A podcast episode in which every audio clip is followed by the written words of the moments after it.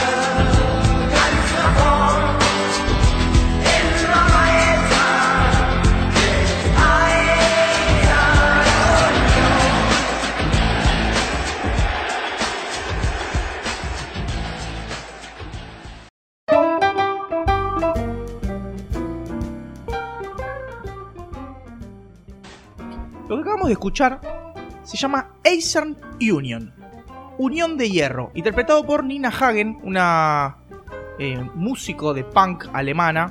¿sí?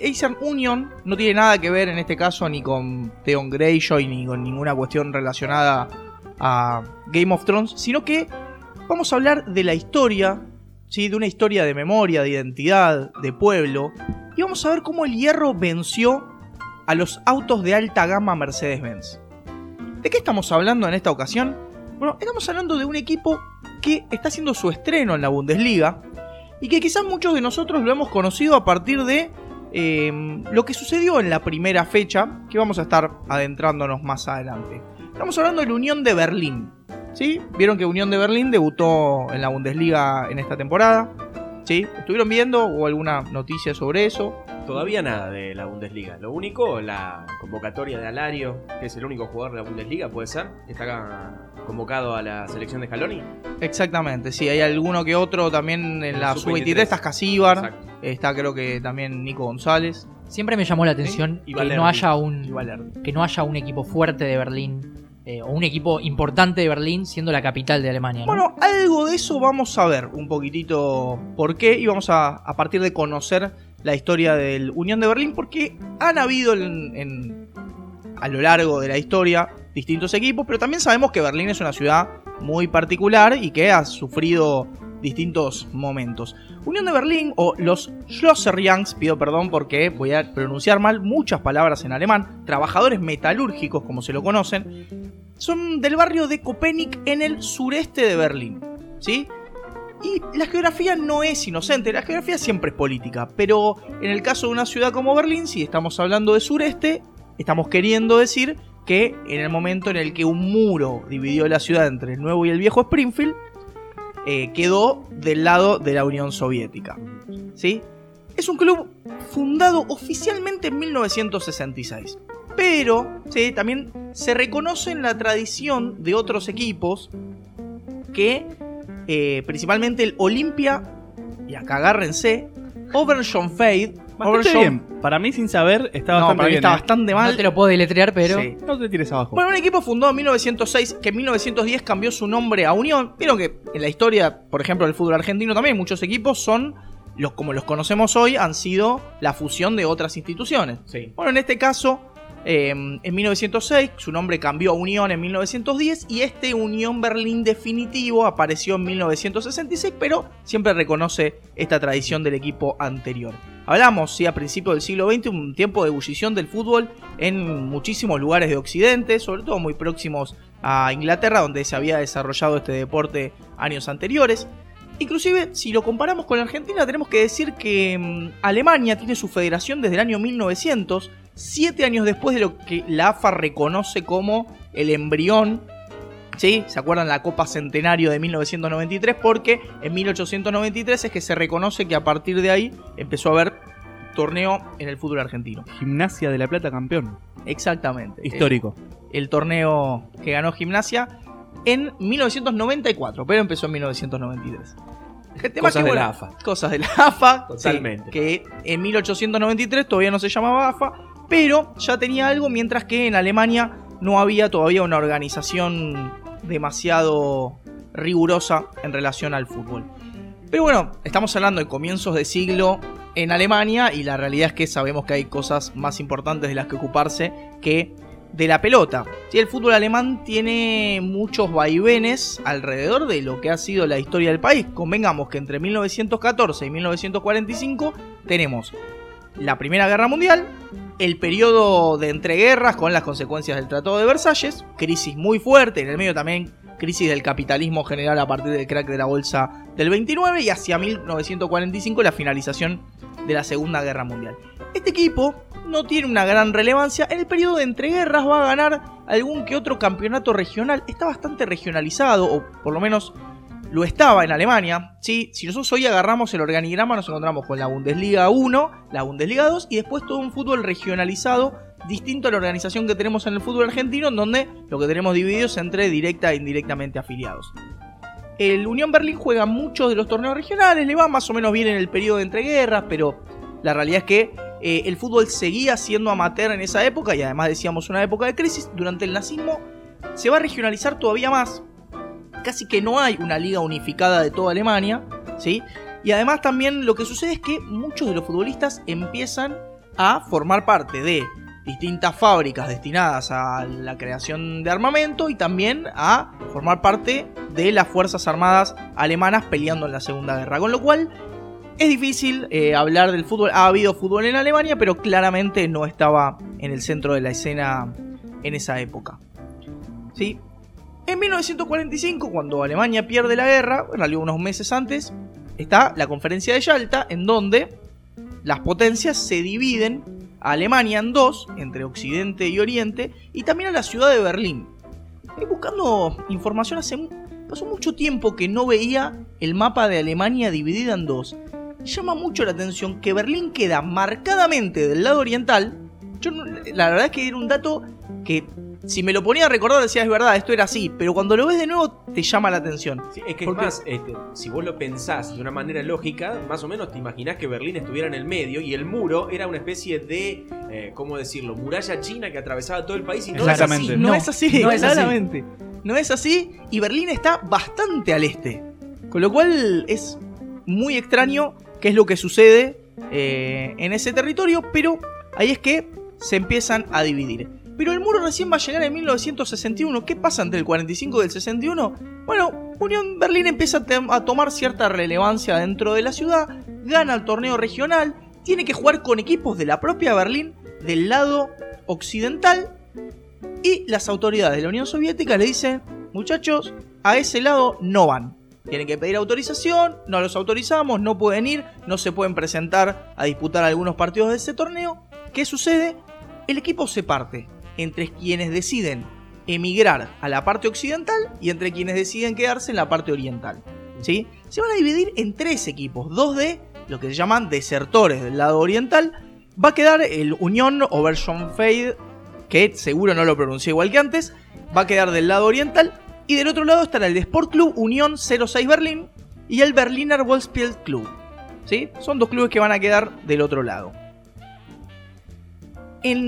A partir de el desarrollo de la digamos el dominio soviético en ese territorio y también de la creación del muro que va a separar la ciudad, se va a empezar a jugar en lo que se conocía como Alemania Democrática, la Alemania Oriental, la DDR Oberliga.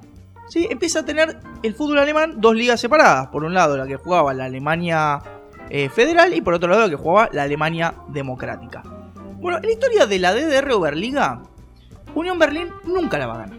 ¿Sí? No tiene demasiada historia en ese sentido. Gana una copa alemana. Convengamos que en general el fútbol de la Alemania democrática no ha tenido una gran historia.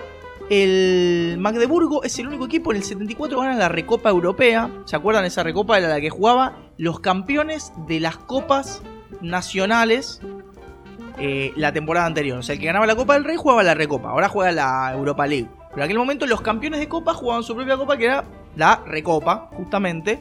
Y el Magdeburgo la va a ganar en 1974, pero Esa no. Copa, perdón, la jugaban entre todos los campeones de las copas. Claro, de, todos los países Una europeos. especie de Copa Libertadores B. Claro, una europea. Copa Libertadores en lugar de campeones de los torneos, campeones de las De las copas. Buena idea, ¿eh? Digo, Ojalá. sería mala. A mí El me tema gusta, ¿eh? Es que si la tenemos que importar para el lado de América, ¿cómo hacemos con los torneos estaduales de Brasil? Ah, No, pero Brasil tiene la Copa Brasil Brasil. tiene la Copa Brasil. Tiene la Copa Brasil, es verdad. Claro, todos esos dan que clasificación a veces a Sudamericana o a veces a Libertadores. Y hay No, una bueno. Copa de Perú que algún día tenemos que hacer un informe porque tengo entendido que juegan hasta equipos amateurs. Desopilante. Que es hermoso. fantástico. Es hermosa. Prometemos hacerla en algún momento. ¿Dónde está el mayor foco de conflicto o la notoriedad de la Unión Berlín? Bueno, en su rival. ¿Vieron? En mis enemigos. ¿Por qué quién es el enemigo de la Unión de Berlín? El Dinamo. El Dinamo de Berlín. Entonces esperaban el Hertha o algún... Claro, el otro equipo que conocemos. No. Ninguno de Kiev, por lo El menos. Dinamo era un equipo conocido, ¿sí? Como el equipo de la Stasi. La Stasi era eh, los servicios de inteligencia de la Unión Soviética, ¿sí? Digamos que los distintos espacios de élite del Partido Comunista empiezan a dividirse los equipos de fútbol. Y Unión de Berlín queda un poco de lado y forma parte de... Es como el equipo del sindicato de los trabajadores metalúrgicos. Pero no queda dentro de la estructura del Partido Comunista, tampoco de los servicios de inteligencia soviéticos, por eso tampoco le va demasiado bien, y el Dinamo es el equipo del poder. Va a ganar 10 torneos consecutivos entre el 78 y el 88. En Unión colgaron una bandera que decía no queremos aquí a los cerdos de la Stasi, ¿sí? No, no creo que la Unión Soviética joder con eso sea haya sido demasiado exactamente. Y además, en el club se lo consideró como un refugio de los descontentos del régimen. No porque ellos no fueran comunistas o, o tuvieran ganas de cruzar a Occidente o lo que fuera, sino por esto que decía que no pertenecían a órganos estatales. Hay una frase que marca un poco la idiosincrasia del club, que es, no todos los hinchas de la Unión son enemigos del Estado, pero todos los enemigos del Estado son hinchas de la Unión. Banco a muerte esa frase. Pensé que la, la ibas a decir en, ale- en alemán. Puedo probar. Puedo probar. El tema es que, bueno, 1991 lo que se produce es la caída del muro de Berlín. Unión hasta ese momento no había tenido, como decíamos, no hablamos todavía de grandes resultados. ¿sí? Es probable que no los veamos. Vamos a encontrarnos con otras cosas muy llamativas e interesantes de, Unión, pero no, no en este caso no va a estar relacionado con eso. ¿Qué pasa cuando cae el muro de Berlín, se reunifica Alemania y genera una nueva liga? Bueno, los equipos de la parte oriental van a quedar con una diferencia estructural y económica muy por debajo de los de la occidental. Esto quiere decir que los occidentales van a ser los que dominen principalmente la Bundesliga, creada en la década del 60. Se empiezan a incorporar, pero con estructuras sumamente deficientes, muy distintas cómo se desarrollaba el fútbol en un lado y en otro. Punto ¿sí? para el capitalismo. punto para el capitalismo.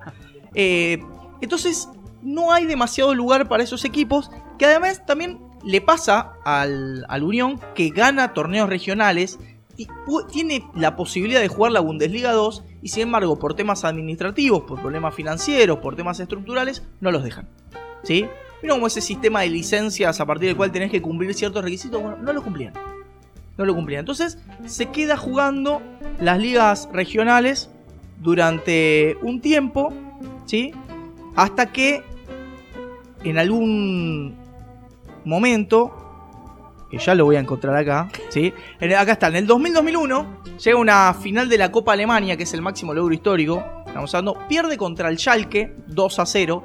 El Schalke, entre paréntesis, eh, es considerado el equipo beneficiado por el nazismo, obviamente no en el 2000-2001, pero digo, tienen su propia historia porque eh, decíamos, ¿no? Muy relacionado a los trabajadores metalúrgicos, el Unión tiene como una visión muy de pueblo, muy de sectores trabajadores, eh, inclusive viniendo de la parte comunista, en cierta forma anticapitalista y muy, muy apegado a, a lo que son la familia y los símbolos de pertenencia. Y encuentran, así como eran enemigos de la Stasi, bueno, con el Schalke también. Les ganaron la final, el equipo el Schalke le ganó la final en 2000-2001 y también hay como una pica contra, contra ellos. Eso igual los habilitó a jugar la Copa UEFA. Perdieron en segunda ronda contra el Litex de Bulgaria en la edición siguiente. Son como los máximos logros deportivos. En el año 2004 el club estaba por desaparecer por problemas económicos. Y los hinchas lanzaron una campaña. Yo les voy a tirar el nombre de la campaña y ustedes díganme de qué se trata. Decime la que no es en campaña alemán. se llama Sangrar por Unión. Me da miedo. Es un poco masoquista. Claro. Ya ser hincha de Unión es ser masoquista. Imagínate en Berlín. ¿Y en Santa Y Fe? en Santa Fe ni te cuento. ¿De qué puede ser? No Sangrar sé, por el lado del psicólogo lo pienso más eh, como adolescentes que se cortan, pero me parece que no estaría buena la, la actividad. Bueno, el tema es que vos lo estás pensando de manera metafórica y no es metafórica, es literal. ¿Qué fue lo que hicieron? Campaña de donación de sangre. ¿Vendían la Ah, sangre? Ven- Vendían la sangre que recaudaban. O sea, ellos, hinchas iban, se sacaban sangre, esa sangre la vendían a bancos de sangre y de esa manera pagaban las deudas del club. Pero no Me había vuelvo una loco. forma más fácil de financiar, o sea, una rifa, vendí un Ganas de sufrir. no sé. Pastelitos. Acá se- en el interior se hace asado con cuero, no sé. Ustedes algo, quieren. un ustedes- chucrut. Todo algo. sencillo quieren ustedes. Y claro, pero si hubieses hecho vendías asado no queda esta historia. Ahora tienen la... Ahora, realmente es casi. Está bien, es a la inversa, ¿no? Lo llevo en la sangre. No, ahora la sangre, me lle- el club me lleva en la sangre a mí. Podían vender cosa pelo así. también, tenía ganas de sufrir, digamos. Hay otras cosas también para donar, pero tampoco quedaba dentro de. Claro, tu hígado por Unión Berlín. Me gusta. No sé si No puedo sobrevivir a esta campaña, maestro. Bueno, no va a ser lo único que, que hacen por el club, este grupo de gente. En el año 2008 el estadio necesitaba ciertas reformas para poder participar de los torneos más importantes de Alemania. Y según el cálculo que ellos tienen, trabajaron 2.500 hinchas ad honorem. Calculan que es 140.000 horas de trabajo para reacondicionar el Der Alten Forsterei, El antigua casa forestal se llama. ¿Por qué se llama así? Hay que atravesar un bosque para llegar al estadio. Yo estoy enamorado de este club. Fantástico. Es el Gimnasia de la Plata de, de Busqué- Berlín. Busqué el Google Maps, Sí. al Newell's en el Parque Independencia, busqué el Google Maps y es tremendo como está en el medio de un bosque. Pero en el medio decís, no puedo creer que todo esto sea un bosque. En cuanto a resultados, se parece más a gimnasia que a Newell's. Por lo menos. Bueno, pudieron reacondicionar un estadio que es para 21.000 personas, pero solo tiene 3.500 asientos. O sea, Eh, Casi- Es la casa de Flanders cuando la arma Homero con todos los muchachos. Quedó No. esto, chicos. 18.000 personas, parado muchacho. Popular, Fútbol argentino. parados. Fútbol Exactamente. argentino en, el medio Vengan a hablar alemán. de el All Seat de la FIFA, vengan a hablarme. No, Imposible. Para nada. Pero ¿qué hicieron? Porque acondicionaron el estadio, lo terminaron. ¿Y qué hicieron? Porque necesitaban la plata. ¿Vendieron el estadio? Me vuelvo Vendieron el loco. estadio. Me vuelvo remil No. loco. Capitalistas Vendieron el como todos al final. Capitalista como todos al Punto final. para el capitalismo otra vez. Bueno, sí. a ver. Y ¿Cómo seguro fue tienen esa iPhone. venta? ¿Cómo fue esa venta? Hicieron una campaña en la que ponían imágenes de Joseph Blatter, de Berlusconi Oh. y de Red Bull y decían somos eh, son todo lo que no queremos ser. Vender nuestra alma, sí. El tema es a quién. Bueno, ¿en qué consistía la campaña? 10.000 títulos de propiedad. Dividieron el estadio en 10.000 títulos de propiedad. A 500 euros cada una. Y permitían que una persona compre hasta 10. Ellos mismos compraron su estadio. ¿Sí?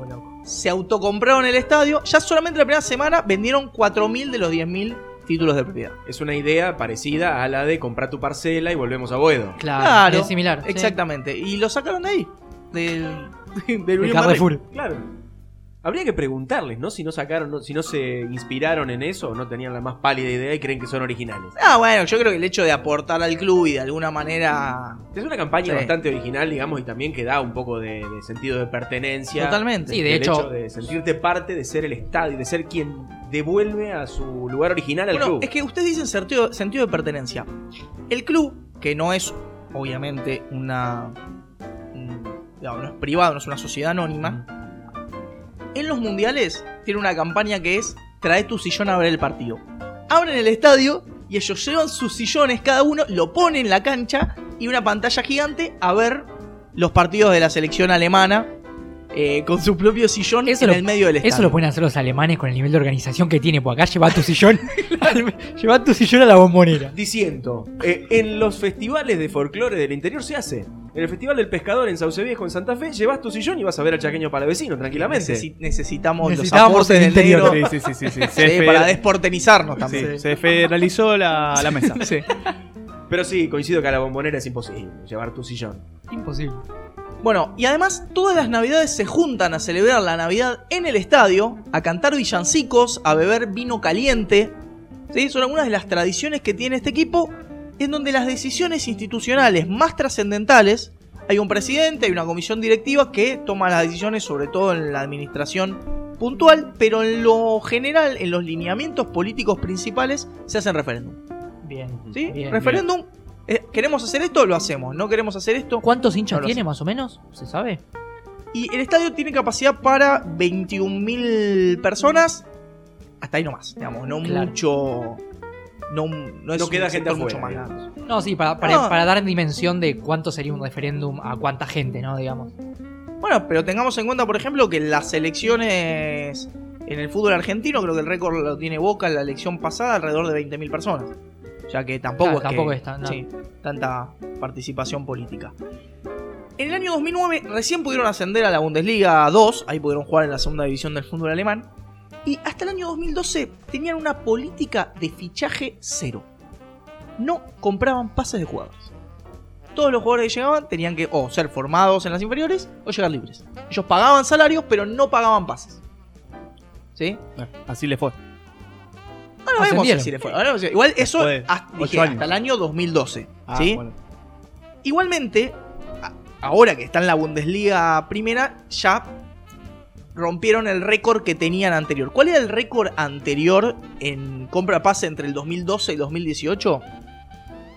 El récord fue 1,8 millones de euros. O sea, eso fue el pase más caro en la historia del club hasta la temporada pasada. En esta temporada compraron a dos jugadores, Ulla y Friedrich, por 2 millones de euros. Esos son los Ah, pases bueno. récord en la historia del Unión Berlín que está jugando la Bundesliga. Pero Tampoco se fueron para el otro lado, digamos. Claro, pero estamos hablando de 2 millones de euros. No, no vale ni un jugador eh, medio pelo de la Primera B Nacional. Nada. Nada. Van muchos jugadores libres. Muchos jugadores libres, muchos jugadores a préstamo. ¿Sí? Bueno, ¿qué. ¿Cómo termina o cómo sigue esta historia? Porque en realidad no termina acá. ¿Cómo llega a la Bundesliga? Bueno, decíamos, los obreros metalúrgicos, los del hierro, peleando el ascenso, jugando una promoción contra el Stuttgart. El Stuttgart, un equipo que es propiedad, no mayoritaria, porque las empresas no pueden ser dueñas mayoritarias de los clubes, pero sí en gran porción, de, es propiedad de Mercedes-Benz. ¿Sí? Autos de alta gama contra el hierro del sureste de Berlín. Es una hermosa historia. Empataron 2 a 2 en Stuttgart, jugaron la revancha como locales, empataron 0 a 0. Y ahí no era como acá que Ventaja el de deportiva. ventaja deportiva para el que está, sino gol de visitante. Por gol de visitante ascendieron por primera vez en la historia de la Bundesliga. Y mandaron a la B a Nico González y a Castillo. A Nico González Casio y a, y a Insúa, exactamente. Los mandaron a la B. Pero además, como todo parece eh, una cuestión del destino, les toca debutar en primera, en Bundesliga, la primera vez en la historia. Ellos dicen que Bundesliga y Unión Berlín era algo que se imaginaban que alguna vez iba a pasar, pero nunca podían dimensionar. Y van a pasar dos cosas. La primera, en su partido local, primera fecha les toca jugar de locales, el club les pidió que mandaran fotos de hinchas a los que les hubiera gustado estar ahí y fallecieron. Uh, El club mandó a imprimir carteles 70 por 70 con las caras de esa gente y en la previa del partido y cuando el partido empezó levantaron los carteles con la gente al- que pertenecía a la familia y que no había tenido la posibilidad de vivir ese momento. Y lo otro que hicieron fue que les tocó jugar contra el Red Bull Leipzig. El, extremo del Justo. capitalismo. Exactamente. Montándonos a la campaña de venta, era uno de los enemigos. uno de los enemigos, pero porque aparte el Red Bull quiso comprar el Unión de Berlín, el Fortuna Düsseldorf, fueron dos de los clubes con los que entablaron negociaciones. Leipzig es otra ciudad que estaba bajo el dominio de los soviéticos, ¿sí? Tiene una historia parecida, una historia de, sufrimiento y de, eh, inclusive si se quiere, atraso respecto de los equipos de Occidente y pelearla para llegar, muy distinto. Red Bull fue, puso la tarasca, se llevó pibes de inferiores, lo formó, compró la plaza, ascendió cuatro categorías en cinco años y, bueno, inclusive ha llegado a jugar ya también Champions League, ¿sí? Eh, y a pelear los torneos Sí, sí, alemanes. Salió subcampeón, creo. sí. ¿Qué fue lo que hicieron? Hicieron 15 minutos de silencio en repudio al Red Bull Leipzig. ¿Alguno dimensiona lo que son 15 minutos de silencio? 15 minutos de silencio. Es Cualquiera una que haya ido a la barbaridad. cancha de Vélez lo puede ver a eso y lo puede sentir en carne propia y no solo 15, Los tal vez hasta 90. Los chistes no se hicieron esperar en las Es- redes sociales. Es tremendo. Sí, se 15 acaba de caer la entrevista con Chilabert. que tampoco nos moríamos por hacerlo, pero bueno. El tema es que el Unión de Berlín entonces está viviendo su sueño, el sueño de los obreros metalúrgicos, el sueño del equipo que no compraba pases, ahora los compra, pero tampoco. tampoco poquito. dos palos le damos, le damos ventana. El sueño de clubes y de instituciones de, con otras formas de organizarse, el sueño de la memoria colectiva y el sueño de los que no pudieron llegar, que no pudieron llegar a verlo y sin embargo el club ahí está peleando entre los más grandes. Que la sigan oyendo. Que la sigan oyendo.